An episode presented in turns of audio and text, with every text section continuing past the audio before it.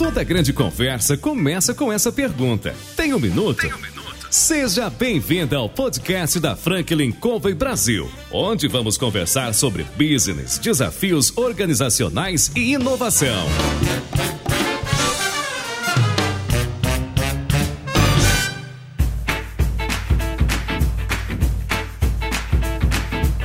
Pessoal, aqui é o João Palmeira, eu sou consultor sênior da Franklin Covey Brasil e como você já está acostumado a nos ouvir, nós convidamos aqui presidentes, CEOs, diretores, gestores de uma forma geral que têm trabalhado, têm produzido e têm muito para ensinar a gente. Eu gostaria de convidar você a estar conosco aqui. Hoje nós temos um convidado especial. Nós ligamos para o Rodrigo Casado e perguntamos: e aí, Rodrigo, você tem um minuto? Tudo bem, João? Pô, um grande prazer estar aqui com vocês, um grande prazer participar participar é, desse projeto de vocês que eu sou ouvinte ativo, eu, eu, tenho eu tenho o costume de ouvir podcast nos meus exercícios diários e, e fico bastante satisfeito de ter sido convidado, porque para mim é um grande orgulho estar aqui conversando com vocês da Franklin Covey. Bacana, você é muito bem-vindo, eu que agradeço aí o teu tempo, sei que você tem uma agenda corrida e tirar um tempo para a gente poder bater esse papo aqui, eu tenho certeza que vai fazer muita diferença.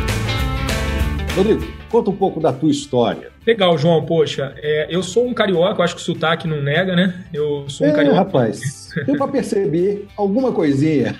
Eu sou um carioca de 40 anos, eu sou pai da Duda e do Rodrigo. Eu, eu digo que a minha história ela começa. É, eu sou engenheiro é, de formação, sou engenheiro mecânico, mas ela começa na minha infância ainda, no Rio de Janeiro, quando dentro de casa, eu, ainda criança, eu vejo, eu tenho uma referência de pais é, que trabalhavam bastante. Meu pai trabalhava na indústria e minha mãe estudou e se formou em engenharia civil. E eu lembro que uma das primeiras referências que eu tenho na infância é morar num, num, num, apartamento em que a minha mãe trabalhou no projeto de construção desse edifício, como engenheira. Naquela época, obviamente, como criança, eu não tinha nenhum entendimento, acho que abrangente, do que isso significava, do quão importante era, naquele momento lá, ainda na década de 80, ter uma mulher formada em engenharia, trabalhando como chefe de um projeto de construção de um edifício. Eu, eu não tinha ainda entendimento, João, do quanto isso era, já era naquela época, se hoje ainda é bastante significativo, imagina aí há 30 anos atrás o quão significativo e diferente isso era, mas certamente é essa referência dos meus pais trabalhando, da minha mãe estudando, do meu pai ajudando a minha mãe quando a minha mãe ia estudar à noite, ajudando a minha mãe cuidando de mim do meu irmão.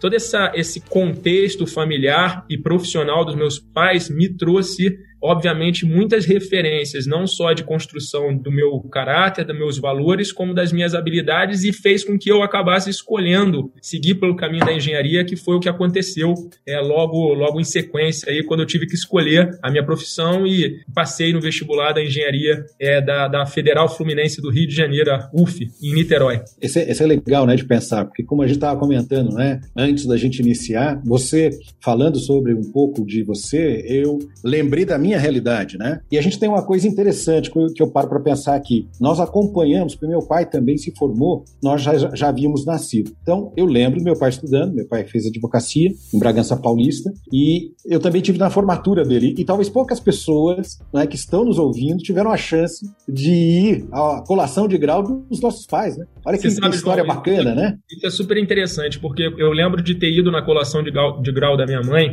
eu tinha ali meus oito anos de idade, e eu tenho foto dessa colação de grau e foto dela, inclusive, com os, com os colegas de turma. E eu fiz até um conteúdo, uma publicação há algum tempo atrás no LinkedIn, mostrando aquela foto que hoje eu, como adulto e como é, executivo, hoje eu percebo o quanto que para ela, naquele momento, era significativo. Porque se você olhasse, a turma devia ter algo em torno de 40, 50 pessoas, não deviam ter mais do que três ou quatro mulheres nessa foto. Então, certamente era algo extremamente significativo. Era um momento muito significativo porque minha mãe já tinha os seus 30 poucos anos de idade, não era. É, ela estava estudando e se formando já com dois filhos, o que é, já é uma, uma tarefa à parte, né? Mãe de dois filhos, e ainda ela contou muito com meu pai, ajudando dentro de casa para que a gente pudesse é, ter ali a, um equilíbrio entre as nossas vidas é, da família. Mas, poxa, foi, foi, foi fantástico ver, ver essas fotos e, e participar de uma colação de grau do, do, da mãe, que é algo que não é tão comum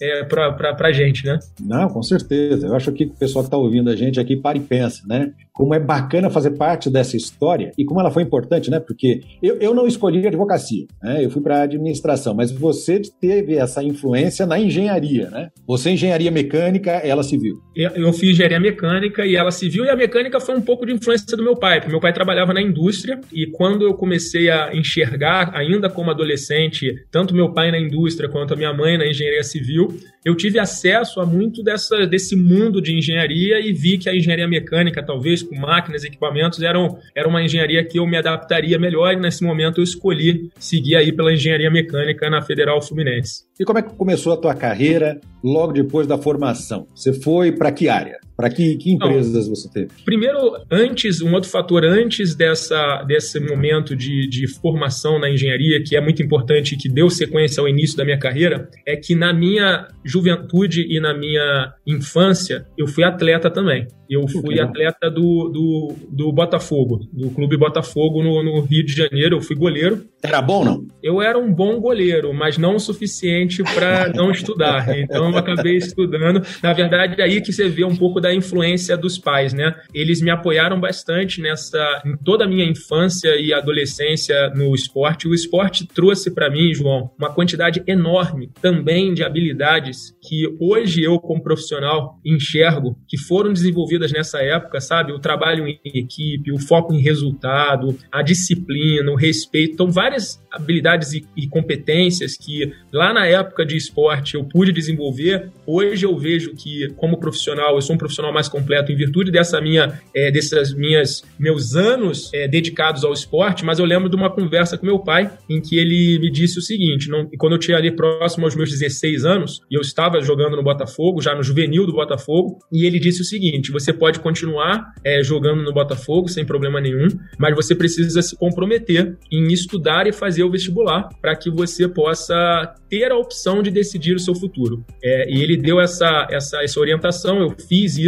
e aí fiz o vestibular. Quando eu passei para pra, as universidades é, do Rio de Janeiro, eu realmente tomei a decisão de sair do, do, do, do mundo esportivo Aí eu já respondo a tua pergunta se eu era bom ou não era tão bom. Eu acho que eu não confiava tanto no meu taco como goleiro. Na verdade, o Botafogo naquela época, o Botafogo foi a época que ele foi campeão brasileiro. Era aquela época auge com Túlio Maravilha, com Donizete, e tinha um goleiro, não sei se você lembra, que era o Wagner, que já estava há décadas de ouro. Botafogo. Uhum. Então eu, eu, eu vi que meu, meu futuro no Botafogo não ia ser tão promissor como o goleiro que já estava há tanto tempo lá. E eu fui para engenharia, e na engenharia eu, eu descubro o um mundo de indústrias e de um, um mercado de, de, trabalho. Tenho muita sorte de já no início da minha, da minha trajetória na engenharia já iniciar o meu envolvimento com projetos dentro da própria faculdade. Projeto Minibaja, é, projeto Aerodesign, ou, a, empresa júnior. Então eu sempre fui um cara muito ativo dentro do, do ambiente de universidade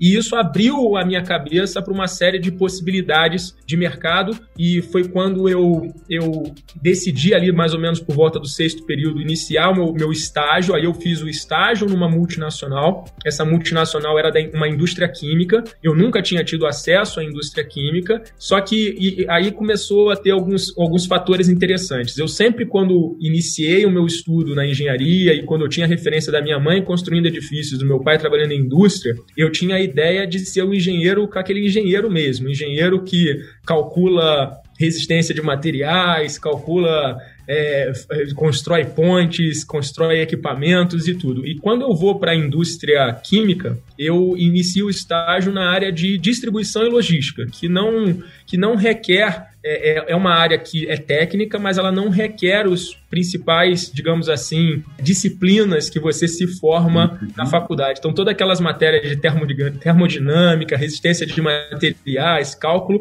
não eram tão requeridas no setor de distribuição e logística dessa empresa. E eu fiquei um pouco frustrado nesse momento, que eu falei, poxa, eu estudei tanto para chegar agora e não é, aplicar o que eu estudei dentro do mercado. Mas foi uma besteira naquele momento, acho que com a imaturidade, é, você pensa é, que, que você precisa aplicar o que você conhece na faculdade de uma maneira direta, e o que eu notei ao longo do tempo foi que sim, essas matérias é, que eu tive na faculdade me deu a capacidade de ter um pensamento analítico, de ter a capacidade de tomar decisões baseadas nos dados. Então, eu comecei a perceber que o, essas disciplinas elas me trouxeram muito mais do que apenas saber fazer uma derivada, uma integral. Elas me trouxeram a capacidade de pensar. E era isso que eu precisava no momento que eu estava começando a trabalhar nessa área de logística. E, e foi nessa área de logística que eu iniciei minha carreira, nessa indústria química. E logo em sequência, eu pensei comigo que se era para eu trabalhar na área de logística, eu precisava ser especialista nessa área. Eu sempre gostei de estudar e resolvi emendar logo depois da faculdade no mestrado de logística. E aí realmente eu quis me especializar de fato na matéria para que eu pudesse de alguma forma trazer valores para dentro da equipe que eu trabalhava é, de uma maneira consistente, ou seja, com dados, com fatos, com, com, a, com, realmente com a minha formação. E foi nesse momento em que eu sou contratado na empresa, que eu começo o estágio, e eu começo a minha carreira numa indústria química como ali um analista de logística, um, um, um profissional que trabalhava gerenciando frota, gerenciando motoristas e trabalhando aí nesse mundo de logística. Você sabe que você falando dessa experiência toda e dessa experiência, é, dessa influência né, dos pais na sua vida, me veio à mente uma citação de Skinner. A citação ela diz assim: ó, a educação é o que permanece quando o que se aprendeu foi esquecido. Você vai para a indústria, você tem, num primeiro momento, não é, a percepção ou a impressão, né? Pô, eu estudei tanto e eu estou fazendo de uma outra coisa aqui. Mas olha como a base né, que você teve no esporte e em casa eles começaram a talhar você é, para o que viria logo à frente. Né? Eu lembro de ter visto, inclusive, um dos teus, dos teus conselhos, né, da, da particularidade, você disse assim, olha, minha meta, um livro por semana. Yeah. É. E esse amor ao estudo, talvez, ele já né, colocado lá de trás do teu pai, né? Você tem que ter opção para escolher. É, Com certeza influenciou essas escolhas, né? O amor ao estudo e, e, o, e o grande... Eu acho que o esporte me trouxe um senso de competitividade, de buscar atingir e superar metas é muito grande, João. Então, esse ano, quando eu lancei o desafio pessoal de ler 52 livros no ano, é um desafio extremamente é, forte, é um desafio que, que de alguma forma não é trivial. Eu não sei se uhum. você tem esse número de cabeça, mas é, hoje, é, segundo lá uma pesquisa, na época que eu, que eu lancei esse, esse meu desafio pessoal, existia uma pesquisa dizendo que o brasileiro ele, ele lia no, no ano 2,43 livros no ano, a média do brasileiro de leitura. E eu queria ler um livro por semana. Então, obviamente, era um desafio grande. Só que sabe como é que eu consegui me convencer que esse desafio era factível? Eu é. fui no, eu fui no, no Google e eu coloquei mais ou menos assim, ó. Quantas palavras em média tem um livro? E aí no Google falava assim, ó, 60 mil palavras mais ou menos em média tem um livro. E aí eu pensei assim, quantas palavras em média uma pessoa lê por minuto? Aí o Google respondeu, 200 palavras a pessoa lê por minuto. Aí eu dividi os 60 por 200, deu mais ou menos 300 minutos de leitura que seria necessário para ler um livro médio ali de 60 mil palavras. E aí eu dividi isso por 7, que é o dia de, dia de semana, e eu cheguei à conclusão que era o seguinte, João, se eu colocasse 40 minutos por dia de atenção em leitura, eu conseguiria ler um livro médio por, por semana, que seriam 52 livros por ano, com 52 semanas. Então eu, eu usei os meus conceitos de engenharia, de trazer esse, tudo isso para matemática, para de fato me convencer que a leitura de 52 livros era factível se eu dedicasse 40 minutos do meu dia para leitura. Mas para dedicar 40 minutos do meu dia para leitura, aí tem uma outra coisa que precisa ser enxergada, que é a, é a capacidade de gerenciar tempo a capacidade de, de fato, ser o dono das suas atividades, ou seja, você ter a capacidade de entender como você vai alocar cada atividade dentro do seu dia. Afinal de contas, todo mundo que está nos ouvindo tem 40 minutos para dedicar a uma atividade. A questão é que, quando chega no final do dia, muitos dos que estão nos ouvindo chegam no final do dia com aquele sentimento de que não conseguiram produzir e que ficaram ali enxugando gelo, ficaram num processo. Mas por que, que isso acontece? Por falta de planejamento e por falta de priorização. Eu hoje digo muito não, João. Eu digo muito não uhum. para atividades que de fato não estão em linha com a minha prioridade. Então, quando pinta uma, uma atividade no meu dia que não está dentro do meu planejamento e que não está em linha com as minhas prioridades, eu sou capaz de falar não, agora não. Por quê? Porque eu preciso cumprir o meu planejamento e preciso cumprir as atividades que estejam em linha com as minhas prioridades. Então, hoje eu coloquei ler 52 livros, ler um livro por semana, ou seja, ler 40 minutos por dia, como uma prioridade. E essa prioridade, eu não negocio ela. Ela está lá e eu vou, faço a minha leitura. Estou no meu oitavo livro nessa semana, já é o oitavo livro do ano, e eu consigo fazer isso justamente porque, porque essa capacidade de, de, de gerenciar o tempo, de organizar e de planejar o meu tempo com antecedência. Então, toda a minha semana ela começa no sábado e domingo anterior. No sábado e domingo anterior, eu planejo toda semana, eu sei o que, que vai ser feito, quais são as atividades, eu separo o tempo para as coisas que não são programadas, porque isso também é um grande equívoco que as pessoas cometem, João. Por exemplo, ela faz o planejamento bonitinho no domingo, aí ela entra segunda-feira é, confiante de que ela vai ter uma semana produtiva, só que aí na segunda-feira pinta um telefonema do chefe e muda tudo, porque vem um uhum. problema e aí aquela pessoa pega todo aquele planejamento que ela fez e ela não consegue executar. E eu costumo dizer que o grande segredo do planejamento está justamente em você prever que coisas fora do seu controle vão acontecer. Então, hoje na minha agenda, eu tenho vários espaços que eu bloqueio pro impoderável. Eu bloqueio, eu deixo lá, bloqueio para problemas. Perfeito. Você sabe não, que... se não acontecer, tudo bem, mas se acontecer, já tem lá um espaço para lidar com ele, entendeu? Excelente. Você sabe que dentro da Franklin, a gente tem os sete hábitos das pessoas altamente eficazes e tem um curso chamado As Cinco Escolhas para uma Produtividade Extraordinária, que vem de encontro com o que você está falando. Você, você, sabe como é que é o nome dessas prioridades que a gente dá por semana dentro da Franklin? É? Pedras Grandes, que é exatamente o que você está falando, né? Essa leitura do livro, esses 40 minutos, é uma pedra grande. E essa pedra grande, para quem está ouvindo a gente, como o Rodrigo falou muito bem aqui, de maneira muito objetiva, é o seguinte: ela tem que estar atrelada a algo de valor para você. Né? Quando você diz 52, porque eu, eu, eu consegui fazer um cálculo tendo em mente que é possível fazer, mas eu preciso não só saber uh, o que eu quero e posso fazer, mas eu preciso saber como.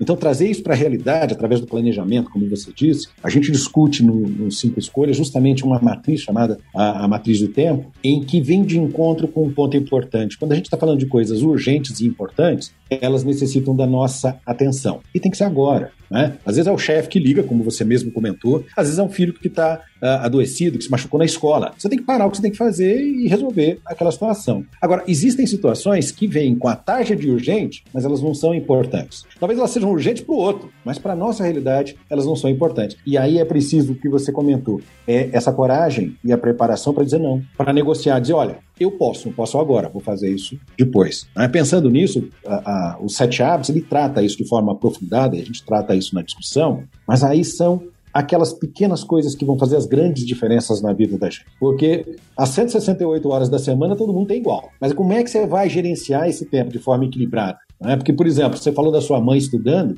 e vocês tinham seis, sete anos, e o seu pai ajudando, então ela teve que fazer um planejamento adequado para poder ser dona de casa, e a gente sabe que as mulheres, elas têm, têm dupla, tripla jornada, têm filhos e ainda estuda, quer dizer, a responsabilidade sobre os ombros é muito grande. Né? Às vezes a gente, nós achamos que, que, como diria o Erasmo, né? a mulher é sexo frágil, não é coisa nenhuma. É ela, na verdade, que, que leva. E muitas vezes esse tipo de situação, exemplo, né, como você deu, exemplo da sua mãe, do seu, do seu planejamento agora, é que a gente consegue perceber, é possível. As pessoas que estão ouvindo a gente, muitas vezes têm dificuldade, você falou bem, chega no final do dia, olha para trás e diz assim, putz, não fiz nada. Mas estava totalmente ocupado, correu para lá e para cá o tempo inteiro. Então, essa habilidade de negociar, de saber dizer não para aquelas coisas que podem esperar, que apesar de aparecerem urgentes, elas não são, e conseguir colocar os pingos nos is, isso faz uma diferença absurda. E, e, e, o ponto aqui, que é um outro, um outro ponto que você levantou que eu acho que é legal, é que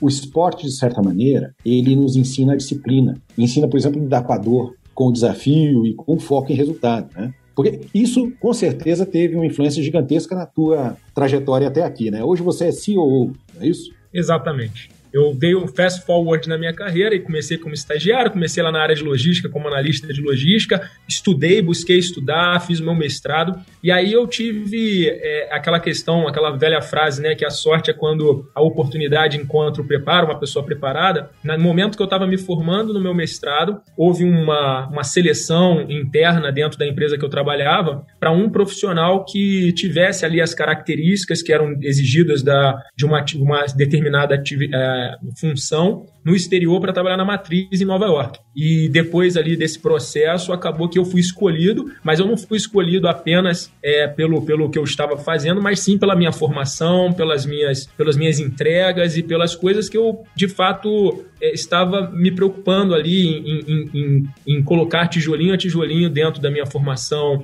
não só o mestrado, mas eu fiz um curso de Green Belt na época, pra, olhando a questão da metodologia Six Sigma. Eu comecei a, a trabalhar a minha, o meu currículo e eu fui escolhido, João, para ir para matriz nos Estados Unidos. E essa experiência de ir para os Estados Unidos, ela me trouxe não só profissionalmente uma, uma, um ganho enorme, porque eu tive a oportunidade de, nos Estados Unidos, é, trabalhar numa função que era justamente uma função de olhar todos os negócios dessa empresa mundialmente e olhar do ponto de vista de logística, né, os negócios dessa empresa, e avaliar as boas práticas e migrar boa, boas práticas entre países então tive a oportunidade de visitar aí mais de 50 países, João, e, e migrar boas práticas. Eu olhava uma prática que estava sendo executada muito bem na Itália, levava essa prática para a Índia, eu olhava alguma coisa na Índia bacana, levava para a Coreia do Sul, da Coreia do Sul ia para a Alemanha, da Alemanha ia para China, e eu tive não só a oportunidade óbvia de ganhar um amadurecimento enorme profissional, mas eu tive a oportunidade também nesse momento, nesses anos que eu morei fora, eu tive a oportunidade de ganhar uma maturidade pessoal muito grande. Eu passei a, a ter a possibilidade de ser uma pessoa melhor, uma pessoa que respeita melhor as diferenças, porque eu tive que lidar com uma série de diferenças entre não só de, de países, como de, de culturas, como de, de formas realmente de lidar com um determinado projeto. Eu lembro que quando eu levava um projeto, por exemplo, na Alemanha, e eu apresentava, o mesmo projeto eu precisava mudar completamente a forma de apresentação quando eu ia apresentar, por exemplo, na China. Então, é, eu ganhei esse entendimento de que é, as diferenças elas, elas existem, elas precisam ser respeitadas e se a gente tirar proveito dessas diferenças, a gente pode inclusive trazer mais valor para o resultado do que a gente está é, querendo entregar. Então, essa minha experiência é, de visitação de projetos nesses países, ela me trouxe a maturidade profissional, mas ela me trouxe também uma maturidade pessoal muito grande. E nesse momento que eu comecei a perceber justamente a grande influência, como você disse, da minha infância, da minha adolescência, como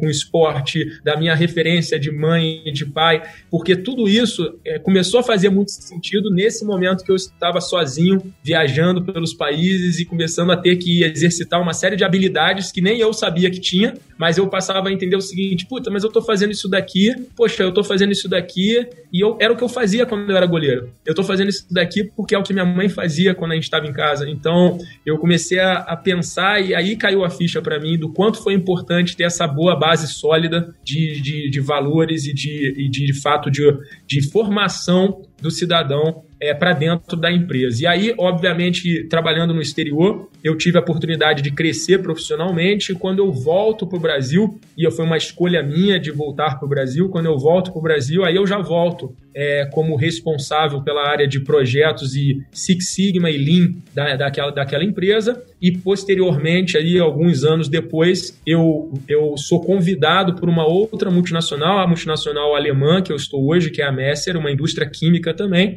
para assumir as suas operações no Brasil como CEO da empresa, e é isso que eu faço desde meus 34 anos. Então, com 34 anos, eu me transformei em C-level dessa indústria alemã chamada Messer, e dos 34 até hoje, os 40, os 6 anos, eu estou aí à frente da empresa no Brasil. A gente conta com mais de 40 unidades produtivas no Brasil e a gente passou por vários momentos nesses seis anos, desde uma reestruturação, passando por uma transformação digital, passando por uma série de outros desafios, até o último desafio que nós vivemos, que foi a venda dessa empresa para a família Messer e a, todo esse trabalho de reposicionamento da marca no Brasil. Então, para mim, foi uma experiência maravilhosa, tem sido uma experiência maravilhosa ser o líder dessa, dessa empresa aqui no Brasil há seis anos.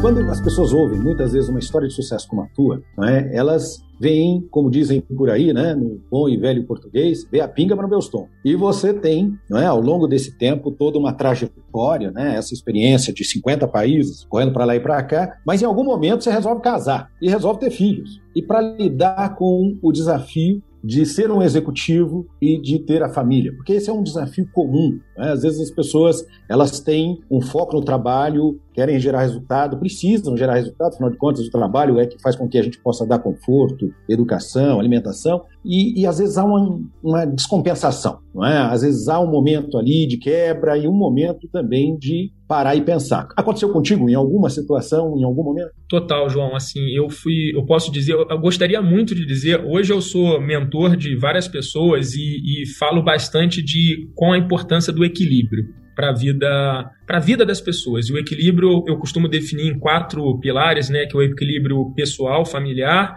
o profissional, o de saúde e o espiritual. Esses, esses, esses, pilares precisam estar em equilíbrio. E eu adoraria dizer que eu sempre fui uma pessoa equilibrada. Adoraria, mas não é verdade. Não é verdade. Eu, eu, no início da minha trajetória, eu tive um foco integral na parte profissional e prejudiquei demais a minha parte pessoal, a minha saúde, a minha parte espiritual. Eu tive realmente, eu, eu abdiquei de uma série de coisas nos outros pilares para de fato me dedicar à parte profissional com aquele velho é, discurso também no português, claro, de que eu vou trabalhar agora para poder ter uma boa posição e depois poder dar uma boa condição para meus filhos. É aquele velho. E, e, e eu, quando eu cheguei ali para meus 33, 34 anos, que foi justamente quando eu fui convidado a assumir as operações da Messia, eu me encontrava profissionalmente com bastante sucesso, ou seja, eu tinha focado toda a minha vida no profissional, então profissionalmente eu estava com bastante sucesso, afinal de contas eu estava assumindo uma posição de C-Level com 34 anos de uma multinacional alemã,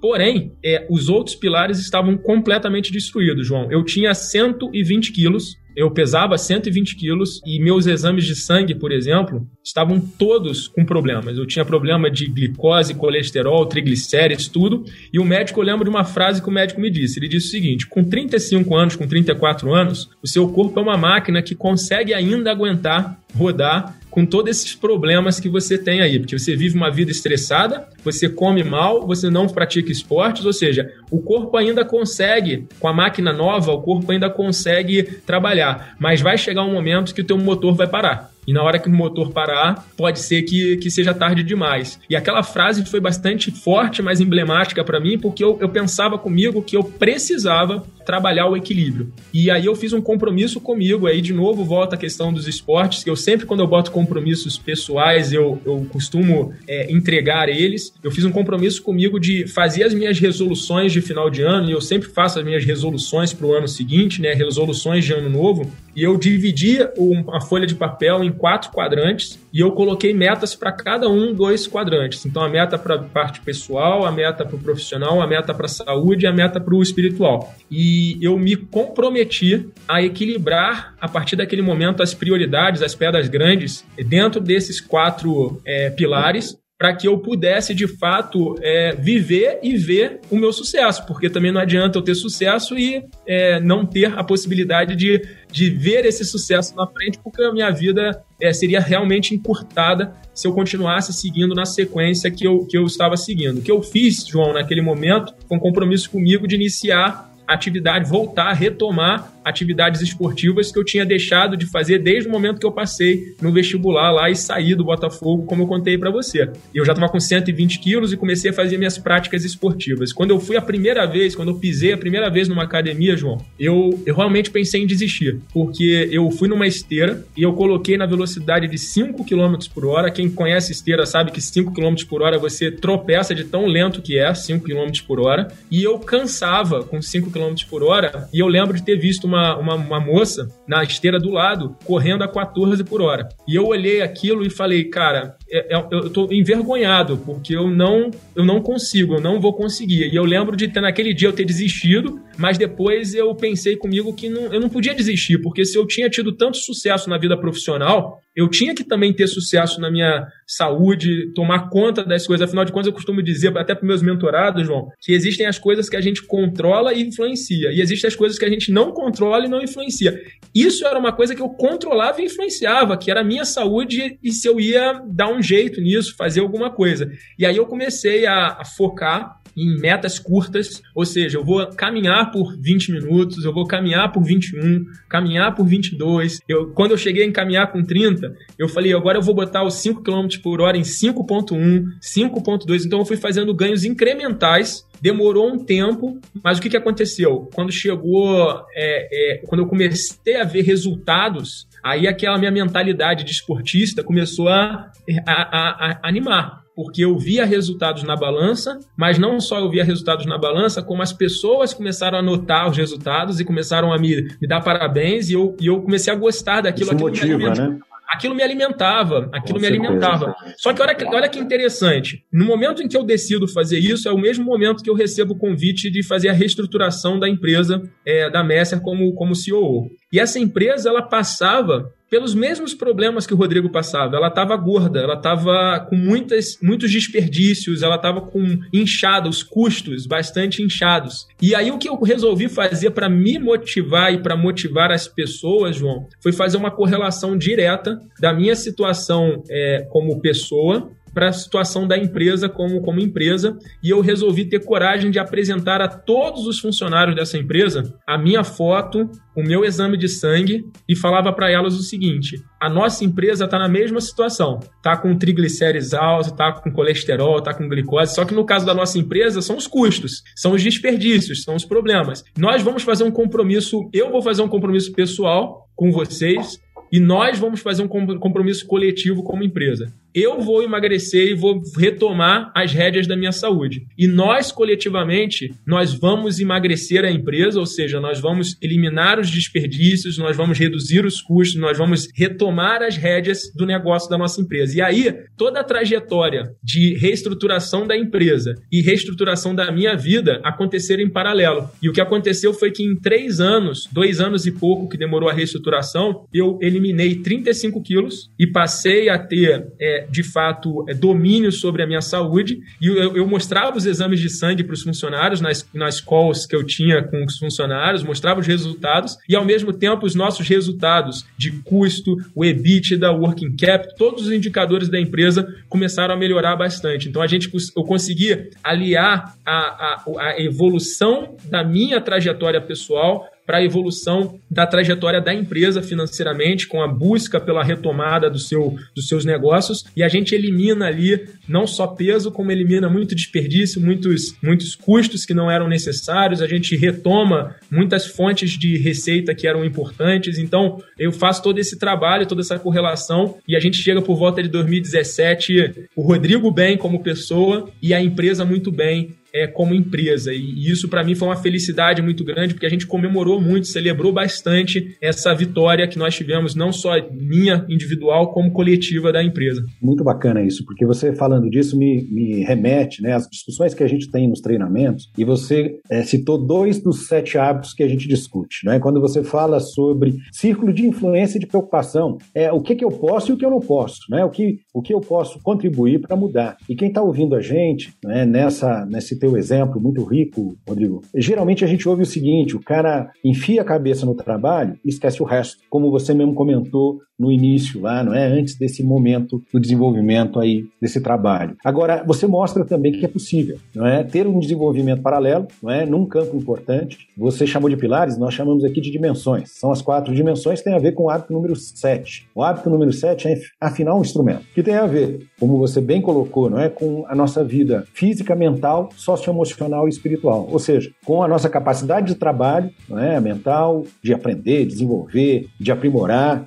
com a nossa uh, relação social, né? Uh, quando a gente está falando aí de uh, família, mas também está falando dos colegas de trabalho, dos colaboradores, do sócio e de toda essa rapaziada. A espiritual, que tem a ver com as nossas crenças mais profundas, e no caso da organização, com a sua missão, com os seus valores, com a condição física de poder não é, trabalhar os processos, como você mesmo colocou, e identificar o que é que precisa mudar. Porque, basicamente, talvez a gente precise, você que está ouvindo a gente, tenha em mente, nesse exemplo que o Rodrigo deu, de conseguir equilibrar o desenvolvimento é, e fazer um acompanhamento bacana é, nessa analogia com a vida pessoal e a vida profissional, e tem em mente três questões. Quando eu estou também numa, numa sessão de, de aconselhamento ou de mentoria com as pessoas, é, vez por outra eu, eu peço, quando eu ouço, para pensar a respeito e convido você que está ouvindo a gente. É, olhando para o futuro, olhando para aquilo que você valoriza, para aquilo que é importante para a sua vida, no campo pessoal ou profissional não importa, mas olhando para algo realmente importante, se pergunte o que é que você tem que começar a fazer e não começou até aqui. Essa é a primeira questão de reflexão, né? Porque quando a gente fala de hábitos, a gente está falando de comportamento, está falando do que você comentou, né? Você teve um histórico de esportista, atingiu um sobrepeso, não é? Dado que você colocou o foco numa das quatro dimensões, que era o trabalho, teve grandes resultados, 50 países, foram três anos, né?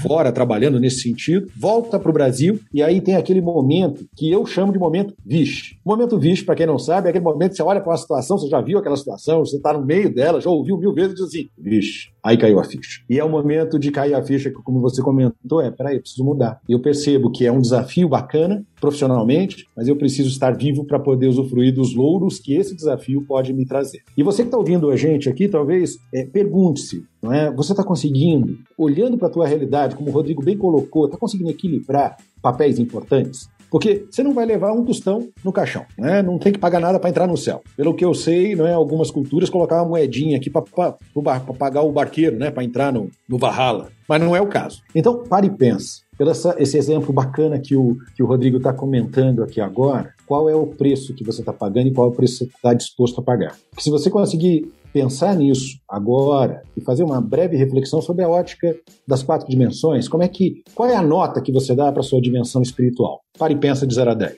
Qual é a nota que você dá para a dimensão física? Porque o Rodrigo comentou, pô, 5 quilômetros. Você falou, Rodrigo, eu lembrei das poucas vezes que eu andei numa esteira e eu cheguei a 8 com a língua né, já batendo no peito. E aí, pare e pensa, você que está ouvindo, talvez tenha uma experiência semelhante, mas pare e pensa em termos de relacionamento. Você tem dois filhos, né, Rodrigo? Dois filhos. Que idade eles têm? É 10 e 12. 10 e 12. Quando a gente para para pensar nisso, você contando a sua história, eu lembrei de, de ouvir um executivo dizendo numa das nossas classes assim: Eu estou no segundo casamento. No meu primeiro eu tive dois filhos, mas eu não vi meus filhos crescerem. Quem educou meus filhos foi a minha esposa. E ele continuou, né? A gente estava no Rio, inclusive. Ele era conselheiro do Coritiba. E naquele dia, o Coritiba ia jogar com o Flamengo. E aí ele veio, porque ele tinha perdido um outro estado, ele falou: Fiquei sabendo. Chegou, inclusive, atrasado. Aí ele contou a história dele e ele disse o seguinte: No segundo casamento, eu tenho uma filha pequena. Aí mostrou as fotos, mostrou a comemoração de um aniversário dela. Ele disse assim: Aqui eu decidi que eu vou ver crescer. Então, às vezes a gente é colocado numa situação como ele, como esse exemplo que você citou, o seu, Rodrigo, diz o seguinte, cara, 120 quilos para alguém da minha estatura, com a minha condição, é muito. Eu preciso da minha saúde de volta. E aí a gente pega aquilo que a gente aprendeu em algum momento, traz de novo, você que está ouvindo a gente, para e pensa se existe em qualquer uma dessas áreas uma necessidade de você colocar atenção e energia e dizer para si, como o, o Rodrigo comentou aqui, fazendo uma divisão numa folha nas quatro dimensões, diz o seguinte: onde é que eu vou colocar minha energia, meu tempo, onde é que eu preciso dizer não?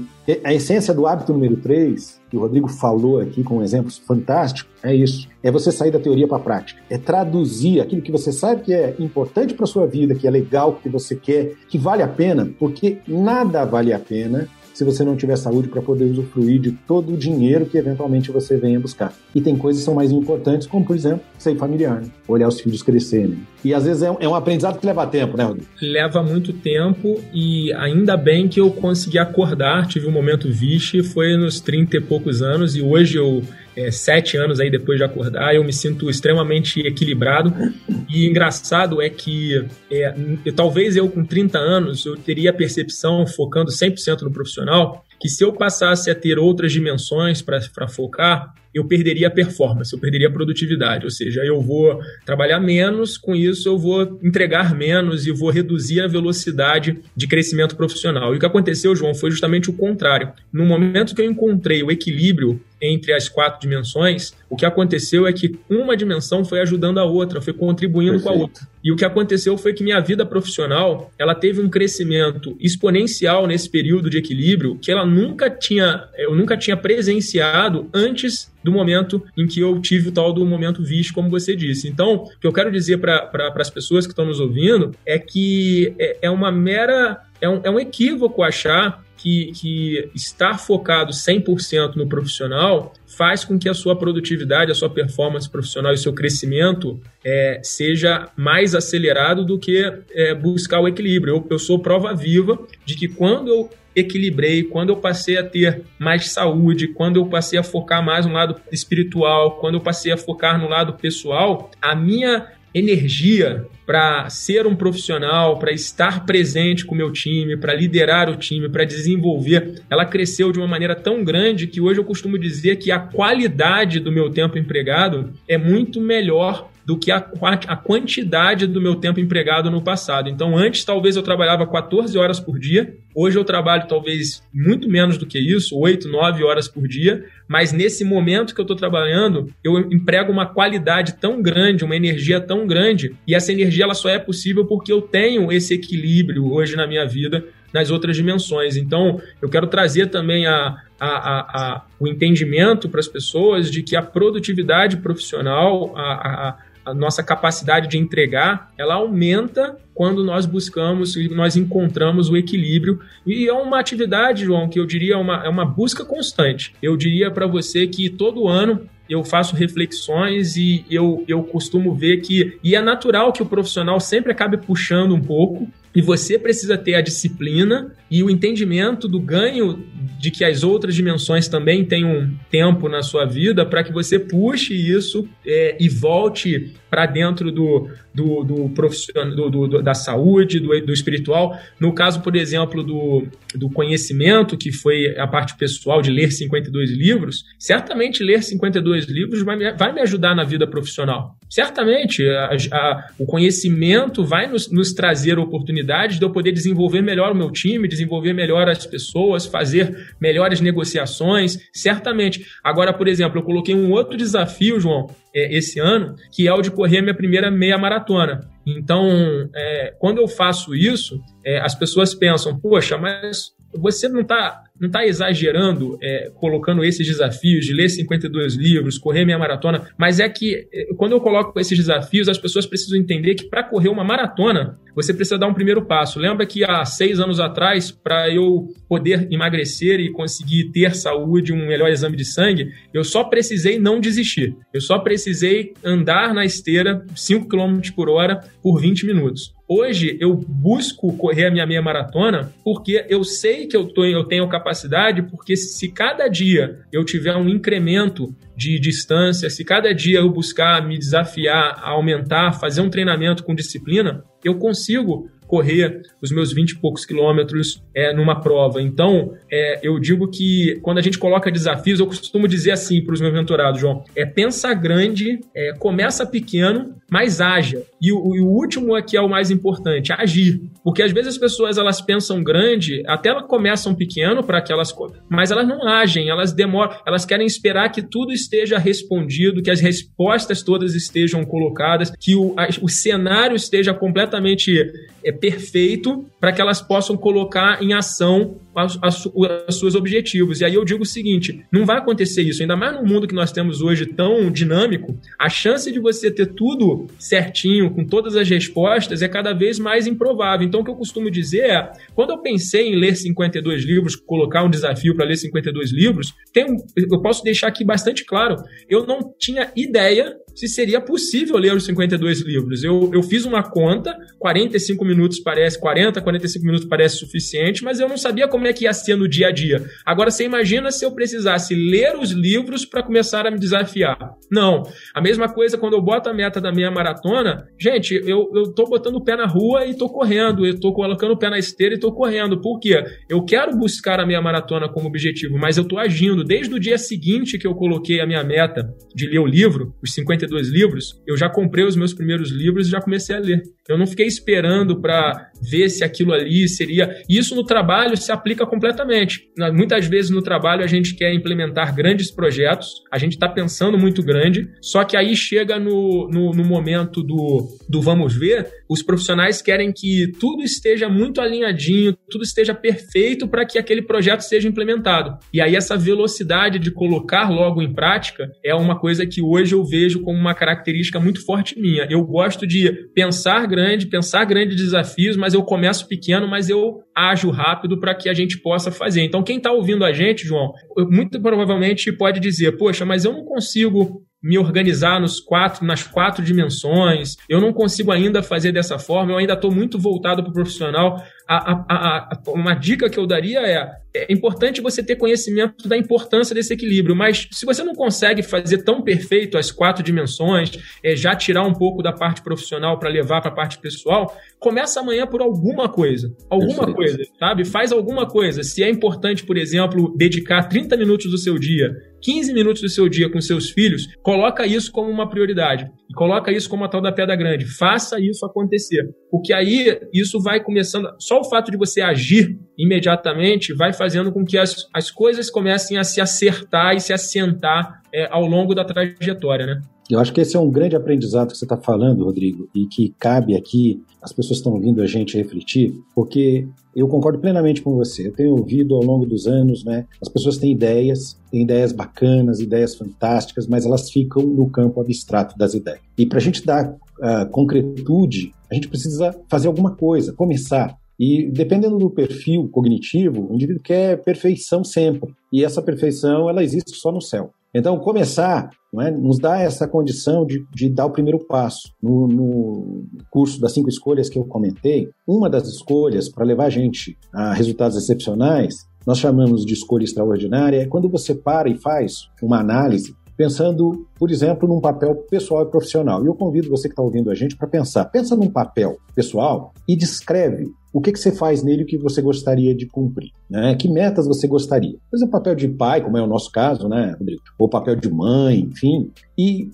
depois disso, numa folha à parte, renomeia. Em vez de se chamar de pai ou de mãe, dê um outro nome, né? Dê um, dê um, um outro significado para esse nome. Como, por exemplo, o melhor amigo do meu filho, ou dos meus filhos, né? Se você tiver mais de um filho. E aí coloque lá o que, como melhor amigo dos seus filhos, você gostaria de cumprir ou de atingir. Porque quando você para para pensar, por exemplo, né, nos papéis, e esse papel que você ah, comenta, Rodrigo, que é o papel de eu mesmo, que é olhar para o espelho e dizer, peraí, eu estou bem física, mental, emocional, espiritualmente? Tem algum lugar, alguma área que eu preciso dar atenção? Porque quando a gente tem essa consciência que você comentou, Rodrigo, e tira do campo etéreo dos sonhos para o papel, dá, não é, peso, da massa, esse é o momento da transição, de sair da inércia para o movimento. E esses pequenos passos, como você comentou, né, esteira, 5 quilômetros, eu vou ficar ali, né, eu vou voltar como você voltou, depois de se comparar com a moça que estava 14, né, e dizer assim, ó,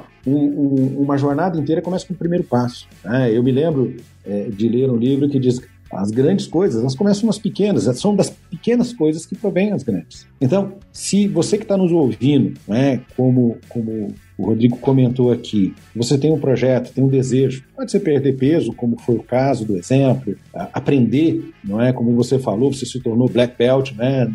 Numa das especializações que você fez, ou de trabalhar fora, ou de ter um melhor relacionamento, olha para a situação e diz assim, por onde eu começo? E começa, né? Eu acho que é, essa é a grande questão que você colocou, Rodrigo, que eu concordo plenamente, porque se a gente tem é, dentro de si o desejo e transforma esse desejo em ação, Motivação é mover para ação, é mover em frente, é dar o próximo passo. E aí, de repente, a gente se surpreende, né? Se surpreende como olhar, né? Você vai correr meia maratona, são 24 quilômetros, é mais ou menos isso? Não? É 20, 22, é 22, 23. 20, 22, 23. Pois é, eu também vou correr, só que eu vou correr de carro, entendeu? Mas não deixa de ser correr, não é? Inclusive, se você quiser companhia, eu vou lá. Vai lá, Rodrigo, caminha, bora. Porque o grande desafio da vida da gente é o seguinte, pode dar desculpa. A gente é bom em dar desculpa. Sem, sem dúvida, João. E você sabe que o que aconteceu e que me motivou muito e motiva até hoje é que a nossa, quando a gente age, quando a gente de fato vai lá e.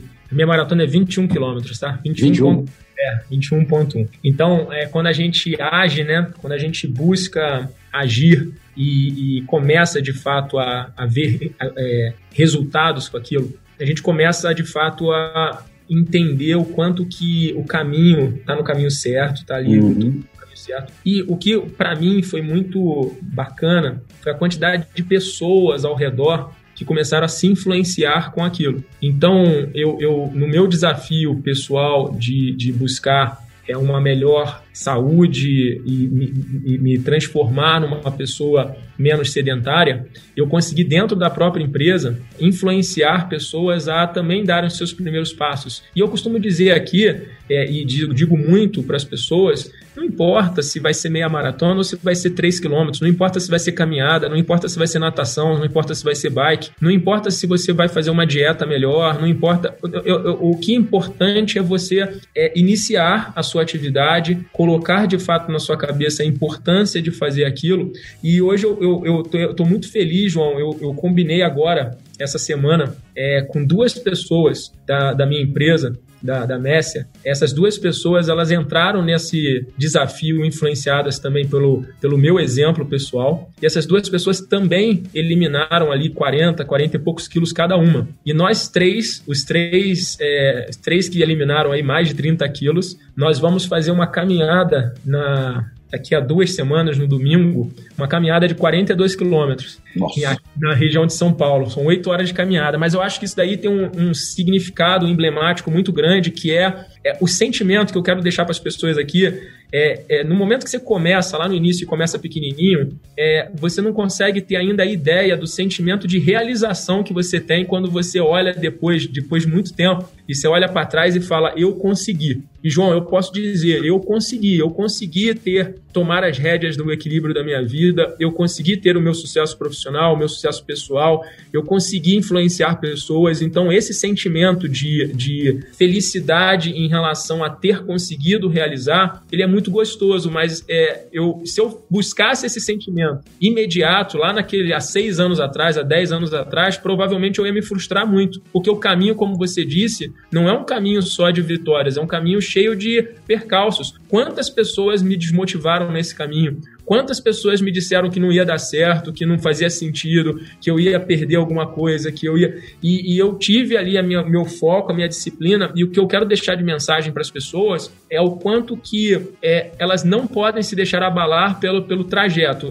Durante o trajeto, elas precisam estar focadas, porque o que eu posso dizer agora, tendo chegado é, bem à frente nessa minha jornada, é que o nosso sentimento de realização depois de ter de fato realizado o que a gente queria é, é fantástico, é maravilhoso. Então, é, é, eu, eu, digo hoje que se eu tivesse lá naquele primeiro dia da academia, olhado para a menina do lado que estava correndo a 14 por hora e desistido, eu talvez eu talvez não, eu tenho absoluta convicção de que eu não estaria conversando contigo, João, aqui hoje. É, Você não eu, seria a prova viva, seria a prova morta, é isso? Não seria, exatamente. Então, assim, é, e só que muitos percalços vão acontecer na nossa vida profissional, é a mesma coisa. Às vezes a gente quer, é, tem alguns mentorados que chegam comigo ou alguns funcionários que chegam e dizem: Eu quero ser esse level de empresa. E eu digo para eles: legal, você está pensando grande, isso é legal que você faça, mas começa pequeno, começa se desenvolvendo. O que, que você está se desenvolvendo? Quais são as competências, tanto hard quanto soft, que você precisa desenvolver para que você seja, seja possível você chegar numa posição como essa? Então, é, é o começar pequeno e haja rápido. Se você precisa, por exemplo, ter o, o, o é, falar inglês, se você precisa ter conhecimento de finanças, se você precisa ter uma melhor oratória, já começa no dia seguinte a correr atrás disso, já começa a buscar seu desenvolvimento, porque eu, eu, eu sou super favorável que as pessoas sonhem grande. Eu, eu odeio que existam limitações e muitas pessoas acabam se limitando. Eu não consigo, eu não consigo chegar nesse lugar. Ah, Rodrigo, eu ouço você falando, é, eu acho a sua história linda, mas eu não vou conseguir ter esse mesmo sucesso. E aí eu pergunto para essa pessoa, por que não? Nós temos os mesmos, o mesmo tempo, nós somos seres humanos, nós somos iguais. Nós, eu não venho, é, pela minha história que eu contei aqui para ti, eu não venho de uma. Eu não entrei na empresa é, por, por, nada além de um programa de estágio. Eu consegui a, a, a, a, oportunidade nos Estados Unidos por conta do meu, do meu, do meu currículo e das minhas entregas. Eu, eu, come, eu emagreci porque eu tomei a decisão de ir para uma academia. Eu fiz coisas que eram extremamente, é, digamos assim, acessíveis para qualquer pessoa que está nos ouvindo. Uhum. É, a questão é que é, é difícil, João. Às vezes eu ouço muitas pessoas falarem: Poxa, aqui você teve uma, você teve muita sorte, né? De conseguir chegar agora com 40 anos e já ter essa capacidade de poder contar essa história. E eu digo que, poxa, se eu, se eu aceitar que eu tive muita sorte, eu estou desconsiderando todas as decisões que eu tomei e todas as coisas que eu abdiquei ao longo de toda a minha trajetória, porque eu tomei muitas decisões difíceis e eu abdiquei de muita coisa para que eu chegasse aonde eu cheguei hoje. Então, o que eu digo para as pessoas, e aí volta para aquele ponto de prioridades, de definir quais são as suas pedras grandes, fazer fazer de fato o equilíbrio. Quando eu comecei a fazer isso, e aí não é nenhuma coincidência, João, eu estar citando tantas coisas dos hábitos do livro Sete Hábitos das Pessoas Altamente Eficazes. Esse livro foi uma bíblia para mim, é um livro que me, me, me serviu como inspiração e referência lá no início da minha trajetória. Então eu já li esse livro algumas vezes e, obviamente, grande parte da, da, realização da minha vida vem através dos aprendizados com o livro. Então, eu até recomendo a todos que estão aqui, quem não leu, obviamente que leia, porque de fato é, são através desses aprendizados, dessas lições, que nós vamos tentando trazer para o nosso dia a dia e aplicar isso da melhor maneira possível. Então, hoje eu digo que eu, eu, eu, eu não ignoro a questão da sorte, mas eu diria que eu tive muita capacidade também de gerenciar, planejar, de falar não, de abdicar de coisas, de, de priorizar as coisas. Eu tive também muito, eu tive muita influência no resultado que eu gerei. Não, não é uma coisa que caiu do céu e o Rodrigo, uhum. como executivo de uma multinacional, porque teve sorte de estar no lugar certo na hora certa. Não é bem assim que funcionam as coisas. A gente precisa tomar iniciativa. Eu falo muito isso. Tomem iniciativa. E nunca é tarde. E não é tarde. Mesmo você que está nos ouvindo, que tem 40 anos já, 45 anos, começa tomando iniciativa, entendendo quais são as suas prioridades, entendendo aonde você quer chegar, planeja, toma ação e vai em frente, porque a gente hoje tem uma vida para viver e a gente precisa viver ela intensamente todos os dias. Muito bacana. Rodrigo, essa sua história de vida, ela ajuda a gente a refletir a respeito daquilo que realmente importa. Enquanto você falou, né, e comentou de sorte, eu lembrei de uma máxima que eu li há muito tempo, né, que dizem que sorte é quando a preparação encontra a oportunidade. Né? Então, de fato, se a gente quer desenvolver em algum campo ou quer atingir algum resultado, tem que começar. E o melhor momento é agora. Né? Para você que está ouvindo a gente, né? pensando no que um, um, livro pode trazer como ganhos. Né? O Rodrigo está com a meta aí, já está no oitavo, né? e são 52 para 2021. E como, por exemplo, o Sete Apps fez diferença, e eu gostaria de sugerir: a gente tem um curso dentro da Franklin de gestão de projetos para não gestores. E eu fiz o, a correção técnica do livro né? aqui para o Brasil e o livro ele dá as etapas, ele mostra de maneira muito objetiva, muito simples, inclusive ajudando você a calcular, a avaliar o nível de risco dentro de um projeto novo, de probabilidades. Ele mostra o caminho, mostra o caminho crítico. Enfim, ele coloca as etapas essenciais para qualquer projeto que a gente pode trazer para o âmbito profissional, mas também para o âmbito pessoal e conseguir ter esse equilíbrio né, de resultados positivos, como o Rodrigo comentou aqui. Então, você que está com a gente desde o começo, é, desse nosso podcast, para e pensa a respeito de tudo aquilo que a gente veio discutindo, olha para a tua realidade e talvez você possa concluir, como a gente comentou aqui, o Rodrigo exemplifica, né, nesse exemplo de vida, é que dá para ser extraordinário na vida pessoal e na vida profissional. Uma coisa não precisa excluir a outra. O que a gente precisa fazer são boas escolhas, entendendo de que em algum momento você vai ter que abrir mão de algo por um período específico, mas isso vai ser melhor. E o Rodrigo comentou algo que a gente discute muito no hábito número 3, que é aprender a dizer não. Mas esse aprender a dizer não, ele tem duas vertentes. Você tem que aprender a dizer não para os outros, mas principalmente para si mesmo. Né? Aprenda a dizer não, que significa saber quando é que você deve recuar, quando é que você deve dar o próximo passo, o que é que você é, pode fazer que vai gerar valor, vai incrementar os teus resultados, tanto no âmbito pessoal, espiritual, emocional, físico, né? Qual é ou quais são aquelas coisas que não estão legais? Né? Então, voltando para aquelas três questões, é o que é que você precisa começar a fazer, o que é que você precisa continuar a fazer e, principalmente, o que você tem que deixar de fazer. Então, se vocês, eh, talvez, não é, dentro desse processo de reflexão, investirem um tempinho, é, esses 40 minutos de leitura que o Rodrigo comentou, com certeza você pode encontrar não só para leitura, mas para outras uh, situações, atividade física, né? Hoje, com essa situação de termos que trabalhar de casa grande parte do tempo, isso gera, obviamente, as consequências negativas, às vezes no relacionamento, às vezes na alimentação, enfim, existem consequências boas e, e, e negativas, e aí fica uma sugestão. Cria uma rotina, faça como o Rodrigo comentou aqui, não é? Fazendo uma análise, um bom planejamento, tenha tempo para se exercitar, tempo para comer, tempo para trabalhar, tempo para descansar, tempo para se relacionar. É? Isso me vem aqui à mente de um, uma citação, inclusive é, bíblica, que se eu não me engano, eu não sou muito bom nisso, mas está em Eclesiastes 3. Eu dou a lista e diz que há tempo para todo propósito debaixo dos céus. Então, pessoal, aproveite.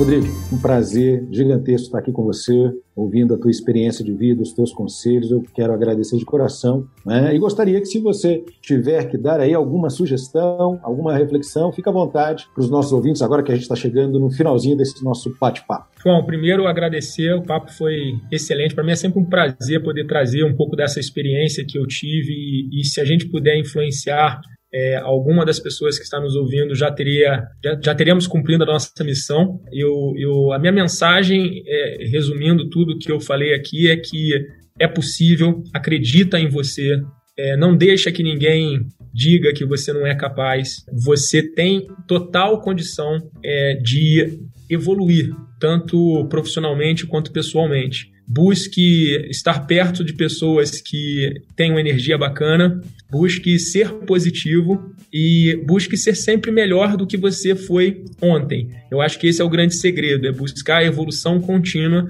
a cada dia buscar uma evolução porque eu tenho absoluta convicção de que se você tiver positividade, se você acreditar em você e se você buscar essa evolução contínua, quando nós chegarmos no final aqui de 2021, você será, sem sombra de dúvida, uma melhor versão de você mesmo. E é isso que importa, porque nós estamos aqui é para evoluir. E eu quero muito agradecer a todos que puderam ouvir um pouquinho dessa história e dizer que para mim é um grande prazer, uma grande honra estar com você aqui, João. Valeu. Eu que agradeço. Um abraço para todo mundo que está ouvindo a gente. Pessoal, até a próxima.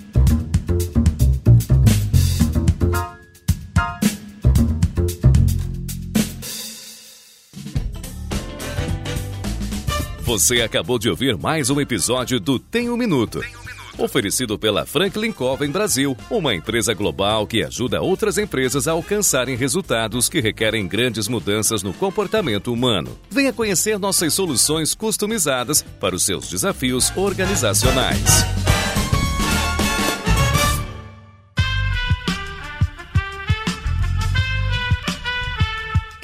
Podcast foi editado por Aerolitos Edição Inteligente.